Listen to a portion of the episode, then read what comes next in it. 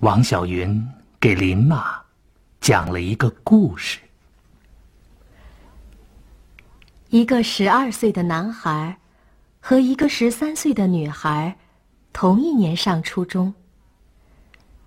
男孩和女孩都不太爱说话。他们常常跟几个好朋友一起学习，一起玩。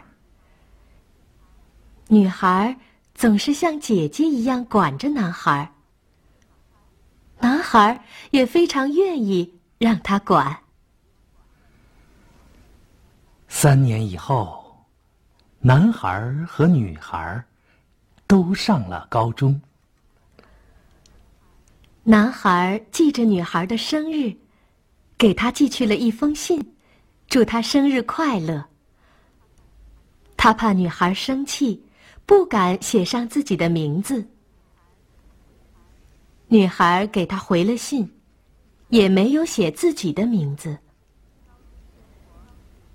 高中生活比初中忙得多，他和她除了学习以外，没有想别的。中学毕业了，他们已经是小伙子和大姑娘了。小伙子考上了北京的大学，姑娘考到上海的大学学外语。姑娘去上海的前一天晚上，小伙子来到了她家门口，但他没敢敲门。他。一个小伙子去看一个姑娘，他家里人会怎么想呢？姑娘那天晚上也睡得很晚。他在等着跟他说声再见。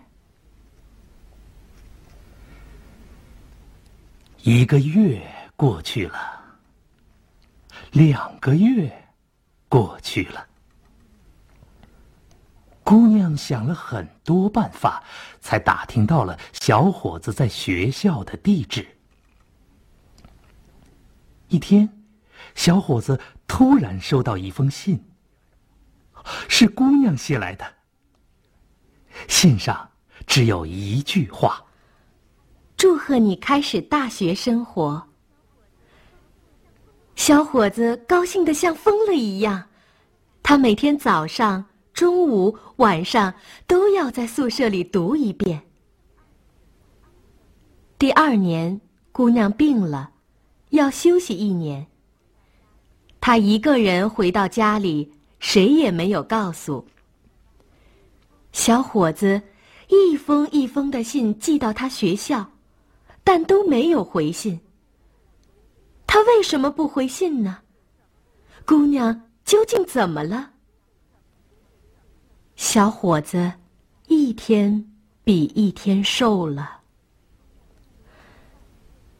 一年以后，姑娘的病好了，又回到了学校。小伙子这才等到了姑娘的回信。他们在信中谈生活，谈学习，谈世界大事。但是，他们没有说过一个“爱”字。在小伙子的心里，姑娘是他的理想，是他的梦。他也能从姑娘平平常常的信里读懂他的心。小伙子比姑娘早一年毕业，他在忙着考研究生。姑娘因为实习，总也没有时间回家。小伙子成了上海一所大学的研究生。